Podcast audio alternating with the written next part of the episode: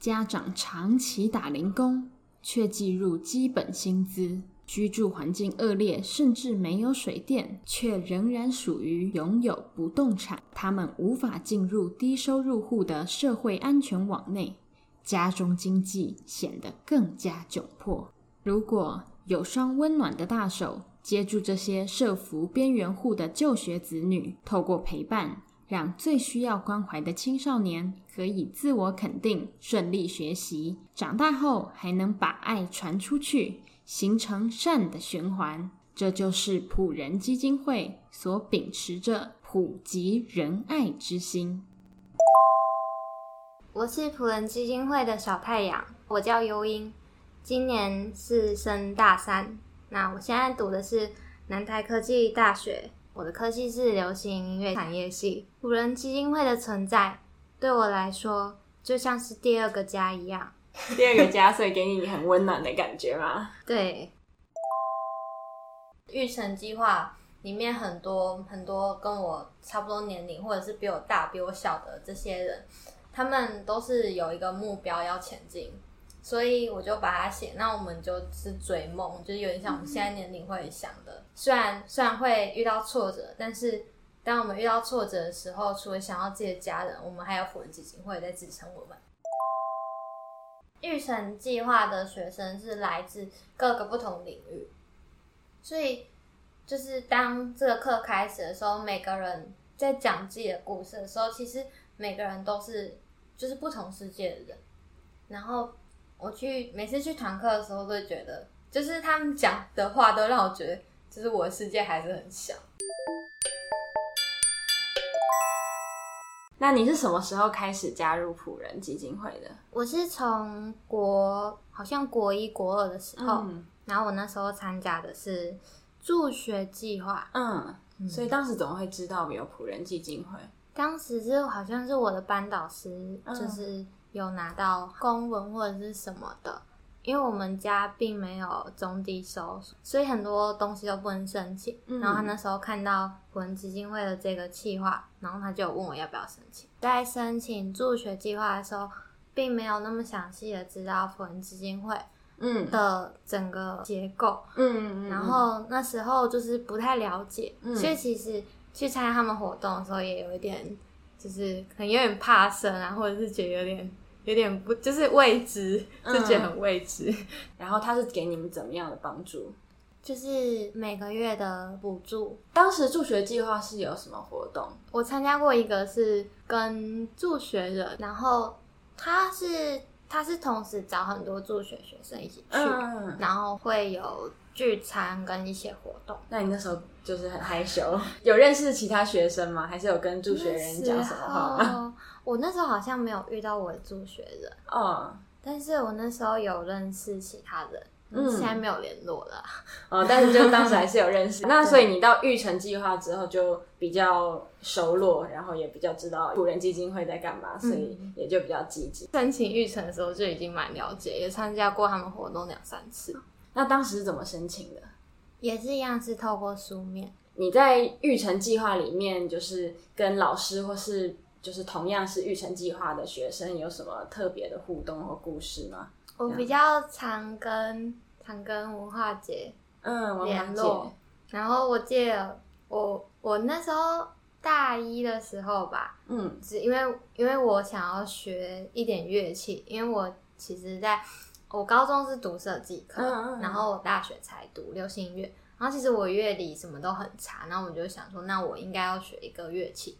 然后那时候就没有钱买乐器，所以那时候就有透过文化节，然后就用基金会的那个预成费用，然后申请了一笔钱，然后去买了第一把吉他。就是从预成费用里面，大学的时候才买了第一把吉他。对。然后你那时候才开始学吉他吗？对。哦，那你当时怎么会从设计系跑到流行音乐系？怎么确定自己的？目标的。其实我在高中的时候就对音乐很有兴趣，但是我那时候只是单纯的喜欢唱歌吧。嗯、因为日本有一个网站叫 Nico Nico，、嗯、然后很多像就是很多素人他们会在上面翻唱，然后透过这样的形式，然后就就红起来。然后那时候我看到就蛮向往的，然后又有很崇拜的对象，所以我就从那时候就有开始做这方面的学习，然后也希望可以成为这样的人。所以那时候我在选志愿的时候，我也是犹豫过很久，因为因为我觉得音乐这条路它很危险，就是它很未知，所以那时候也是因为因为。崇拜的人让我有动力跟有勇气去选择这个目标，嗯，就是让自己可以更确定，所以你是自己决定的哦，这么厉害，所以你就自己因为崇有崇拜的人，然后自己下定决心。那当时有没有有点害怕或者紧张？有啊，因为其实我超怕，因为 我们学校现在也是第四届而已，嗯，就是我我那时候。我那时候进学校的时候还没有毕业的学长姐、嗯、哦，所以就是非常新的一个科技，所以你就真的是凭借着那个崇拜的人的那个向往跟热情，哇，好厉害哦！那后来呢？念的时候有没有发生一些？我一开始一开始很懵啊，因为、嗯、因为大家就觉得大家都好厉害，然后我真的是那时候真的是什么都不会，嗯，然后大概。大一有一半的时间，我都有点不知道自己到底要干嘛。嗯，对。然后，但是后来慢慢的就是有跟同学比较熟悉一点，然后就后来有组一个乐团。嗯，然后目前在学校大部分是以那个乐团为主，但是私底下还是以自己的名义在活动。嗯，目前我在推动就是频道的。频道的安排，然后跟一些企划。你说 YouTube 的频道的安排？对。哦，那你平常跟文华姐都怎么互动？用 Line 吗？还是会来基金会跟她聊天？都是用 Line，因为我平常都在台南。哦，对哦，对哦。所以，那你们平常用 Line 聊的多吗？还是就是有遇到什么烦恼的时候才会？通常都是有遇到事情，因为我平常也很忙。啊，那通常会跟她聊什么？有一次我。我 就是在前阵子，因为遇到一个就是比较严厉一点的老师，但是他是一个好老师。嗯、可是因为我那时候实在是太忙了，然后我差一点交不出他的期末，然后我就很怕我那一科被挡掉，然后育成计划被终止，哦、然后就跑去找文化姐求救。结果嘞，文化姐，然后文化姐就就就给我一点实质建议，比如说就是我们育成另外一个学生，就是跟我一起写歌的那个学生，他。他就是文化解说可以可以去问他这样，或者是去问老师有没有实质的方式可以补救之类的。嗯嗯哦，所以就是在课业上会帮助你，就是找到方向。了解。那什么时候会见面呢、啊？是有活动的时候才会见面吗？通常都是有活动的时候。嗯，有什么活动？嗯、除了每一年的，就是所有人都会到台北的工作坊之外，就是我们。每个年级都会有自己的课程，那我们之前都有在台中团课，嗯，然后一个学期两次吧，嗯。嗯，嗯，所以那那个工作坊是关于什么的？像上一次的工作坊是我们有有去街访，嗯，街访，嗯，是街访谁？就是我们接到街头去街访在街上的人，然后问他们说对于工作。就是你现在做的工作，那你觉得这个工作对社会的意义是什么？等等的。啊嗯、那你在那一次的街访有什么感想吗？哦，其实我当下没有想很多，嗯，就是我觉得他们回答的都是，就是他们很真实的心情而已，我没有想很多。但是到我现在就是有在有在附近这附近打工，然后我就就是因为其实我现在的工作每天也是一些蛮琐碎的事情。然后我就在想说，那为什么我们要工作？对，就是我我开始在思考，工作之于生活跟至于很多事情的道理到底是什么？嗯，然后我也有想，但是虽然说我们这些目前在底层的人，我们做的工作就是这么繁杂，可是我们。我们支撑的其实就是我们加起来其实是支撑一个整个社会。嗯，其实支撑在金字塔的最底端，最大群，也是最要稳固的那群人。可是我们随时都会被淘汰。你现在就有这个感触啊！嗯，所以当时那个街访的人是讲了什么，让你有这个感触的？还是其实也没有？他们就是很真实回答，像。我们有问，啊，我们好像是去淡水淡水老街，嗯，然后我们就问一个摊贩的老板，嗯、他就。说这是为了要生活，嗯，然后我们也有问到就是学生。然后就带女朋友那一种学生，然后他他蛮尴尬的，可是 可是他就很真实的说，就是就是要赚钱，嗯哦，所以就是发现大家都很真实又很直接的回答，让你更想要了解。那你现在有方向吗？就比如说，除了要赚钱跟要生活之外。对我来讲，我当然是希望我就是因为我自己有一个很明确目标，嗯，那我当然希望我我的工作未来的工作可以是跟这个目标是接近的，嗯，哦，了解。其实这个是就是大概所有的大学生应该都会经历，就是连我现在已经快要毕业了，我也还没有毕业，但是我也还在寻找这个目标，或者是寻找工作的意义到底是什么。哦，所以你现在也开始想，我觉得这样很棒哎。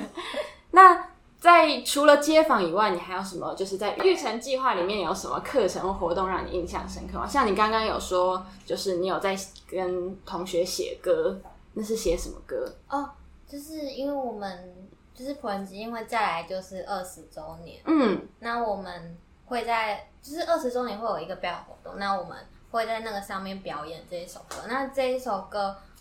写的方向是，就是关于我们，嗯，作词、呃、作曲的人是觉得说，就是这首歌在表达一个，就是可能有遇到挫折，但是还是要前进的一个动力的这种感觉。那我在作词的时候就想到，其实育成计划里面很多很多跟我差不多年龄，或者是比我大、比我小的这些人。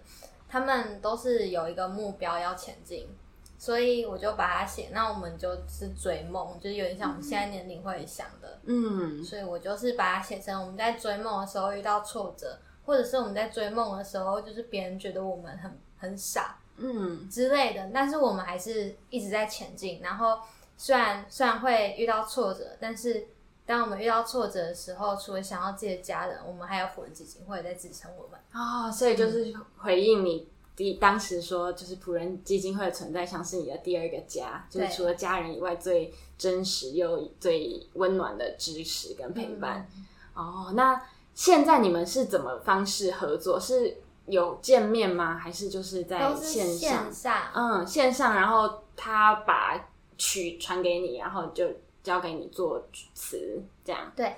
哦，那现在大概进展到哪一个？现在阶段了，我词已经写完了，嗯，然后他曲曲基本上也都写出来了，就是编曲可能还要再修改。嗯，嗯，那你在跟作曲的同学合作上有什么有趣的故事？好像没有，没有，就非常合作，非常顺利的。对，就是他他传了曲，然后跟我说他想要什么，然后我就把词写出来，然后他们也没有觉得不好之类的。哦，你们搭配的非常好哎，完全没有任何那个，那所以应该是一次很棒的合作，就是很愉快的合作吧。我觉得还不错，因为我很少有机会去跟学校以外的人合作，嗯、是同年龄的啦。嗯，那那个曲风应该也蛮不一样的，就是跟你以前在创作的。曲风，因为我玩的是比较凶一点的团，嗯、然后他他其实也是凶的团。哦，所以但是他那时候 demo 的时候比较比较柔一点，可是他后来编曲，我在写词的时候，那个编曲出来的时候已经是比较比较凶的感觉、嗯、所以你们也算是志同道合的，就是在同一个音乐风格上吗？哦，我觉得算是，如果说。我去玩中文的音乐，可能会比较接近他在玩的吧。嗯，哦，了解。所以其实还蛮难得，就是透过这个机会可以认识这样的一个。对。对嗯，那你觉得到目前为止，就是普仁基金会给你最大帮助是什么？就是除了他让你觉得有一个第二个家以外，哦，我觉得团课蛮有意思的吧。团课是团体课。嗯，那是在上什么课？就是会请。我们这个年级是请了一个一个心理师，嗯，然后就就会比较像是在了解自我，然后因为育成计划的学生是来自各个不同领域，所以就是当这个课开始的时候，每个人在讲自己的故事的时候，其实每个人都是就是不同世界的人。然后我去每次去团课的时候，都会觉得，就是他们讲的话都让我觉得，就是我的世界还是很小。嗯，而且因为我我是就是基本上都在创作的一个学生。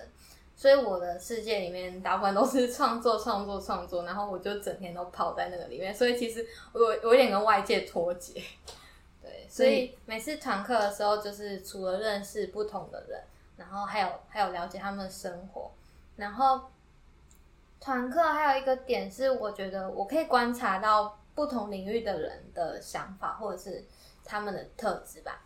嗯。所以团课是多久上一次？一个学期哦，一个学学哦，对，你刚刚说一个学期两次，嗯，然后就是今年就是都上认识自我，嗯，自我探索多的都是在认识自我或者是一些感情的，嗯，就是可能我们现阶段很容易遇到的问题，嗯，还有人际关系那类的，嗯，哦，然后让你看到可以更看到更大的世界，所以在团课里面也是有很多的分享，就是同学之间的分享。嗯那你跟就是其他预诊计划的同学熟吗？还是就是分享上会听到他们的经验，可是没有私底下不太熟。嗯，对。好，那你在现阶段短期内有什么计划？就在学业上或生活上？我现阶段计划还蛮多的。嗯，主要是主要是我我。在 YouTube 的经营上面有一些新的想法跟新的想要尝试的东西。嗯，那目前这些除了除了频道之外，也在其他社群软体都有在安排一些我想要做的事情。嗯，比如嗯，因为现在比较主流，就是大家想要看的影片都偏向于说我们歌手需要露脸。嗯，对，所以。我原本的频道经营的风格是，就是会用一些一些绘图的的影片去制作，嗯，然后现在就是会改成用其他的方式，很多 cover 影片都会就是架麦克风哦，然后歌手在后面唱，嗯，就是可以看到歌手在唱歌的样子，对对对，了解。会目前会先把频道往这个方向去经营。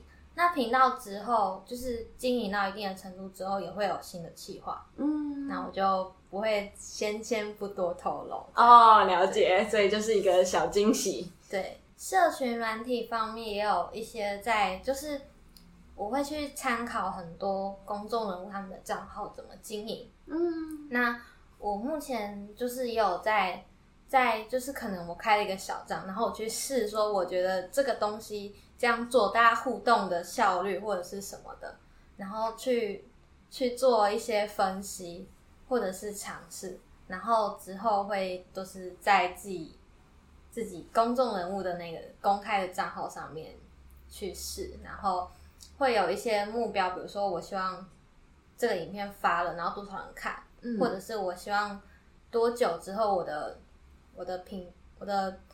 账号的追踪人数的一些数据的上升，嗯，那在这段过程中，感觉你是一个非常有规划跟目标的人。那你是一直都会这么就是清楚的规划自己的目标吗？其实没有，就是我大概在这个暑假前都还是有点 有点懵逼的状态。那怎么就是变得这么有那个？因为我在这个暑假就是有有一个新的。就是因为我就有在想，我应该要，因为快要大三了，嗯，然后再过一两年我就要被野放到社会哦，所以我就有在想，我应该要开始认真做自己的规划。嗯，然后手对我来，因为对我来讲，我是那种如果我有一个有一个可以参考对象或者是一个喜欢的目标，那我就会一直朝着那个去前进。所以我在这暑假开始的时候，我就找了一个我觉得。我可以参考的艺人，嗯，然后我就去看他很多很多的东西，然后去喜欢上他，然后再从他他努力的过程中去学习他的他的方向，嗯，以及我去，就是我看了他说了很多话，然后也思考了很多，就是身为一个公众人物应该要怎么样之类的。嗯嗯，所以看起来你在那个就是音乐这条路上有非常多的精神领袖带领着你前进。对，那你有跟文华姐就聊过这些规划吗？嗯，目前没还没有。哦，就是你就自己就安排了很多，嗯、哦，很棒哎。那你之后就是在开始想要出社会要怎么办？那现在有什么方向吗？我目前是就是有两种可能，一种是如果我在这这两就是毕业前有、嗯、有做出一点成绩，都有稳定的薪水，那我可能就可以先不用去考虑说毕业就职这件事情。但是如果我在毕业之后就是没有还没有做起来的话，那我可能就会可能因为我之前有回去我的国中的学校，然后有跟老师聊一下。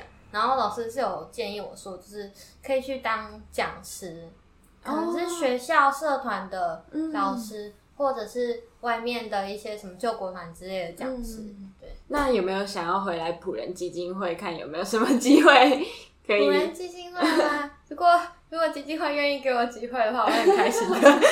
那你觉得就是在这段路这条路上，就是有什么就是普仁基金会可以帮你的吗？其实我也是有在想，我的很多规划是不是要找找个社会人士去聊一聊，嗯，嗯，然后还有我，我觉得可能需要一个经纪人。对啊，那我之前听文华姐说，就是其实普仁基金会认识很多就是不同产业的资深人士，嗯、然后其实有很多不同的老师或是企业里的就是资深人士会来帮忙连接，然后帮忙。学生一起到往那个产业发展，嗯，对，所以到时候就是可能这个也是你的一个尝试或努力的方向。嗯、那你就是还有想要对普仁基金会说什么话吗？普仁基金会一直都是我很感谢的单位，因为他就是从我国中到现在一路帮助了我很多。那虽然说其实因为我不是一个，就是我很多事情都不太不太跟别人讲。但是，嗯，就包括普仁基金会，我其实也没有告诉他们太多我真实的想法。但是，就算就算我没有说，他们也也愿意去帮我。嗯，所以我真的觉得普文基金会很温暖。那就像就像刚刚说的，就是它就像我第二个家一样，然后让我在追梦路上更顺利。因为其实我我。那时候高中毕业的时候，我要选志愿的时候，我也是就是犹豫很久。然后因为其实玩音乐这条路本来就需要很多钱，因为设备很贵，嗯，所以我那时候犹豫的点也包括这个。但是后来我就想说，嗯，育成计划如果有过的话，应该还是可以吧。所以，嗯、所以我还是我还是鼓起勇气填下那个志愿，嗯。所以，普仁基金会跟育成计划算是你在圆梦的时候非常坚强的后盾，因为它是一个就是你需要经济基础跟那个金钱来源的一个支持，然后让你可以有设备，然后有硬体，然后包括你本身的才华跟能力，让你能够继续往前嘛。嗯，而且我其实因为我是宜兰人，嗯，然后我一个人到台南读书，那其实。其实生活费什么开销都很大，但是因为有育成计划，所以我其实大部分的就是生活费几乎没有跟家里拿过哦。所以就是靠你自己打工跟育成计划。你平常学期中有在打工吗？打工不多，通常都是就是寒暑假。哦，了解。那你还有没有想要跟我们分享的一些小故事？就是在普仁基金会的过程中。对，我本来真的就是很很害怕，因为我其实就是虽然说我我有想我想要成为公众人物，但是我私底下个性是很害羞、很内向。对，然后现在现在这样子讲话，都是我花很长很长的时间努力的改变自己，才有办法在这里这样好好讲话。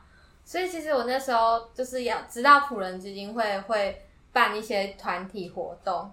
虽然说不强制参加，但是我都会被我妈微笑的，就是 微笑着跟我说要去参加，所以我还是会去参加。然后每次都是怕要死，但是其实我觉得这也算是一个过程吧，就是嗯，透过这样的形式去认识不同的人，那从每个人身上看到他们不同的特质，其实我觉得这是会帮助自己。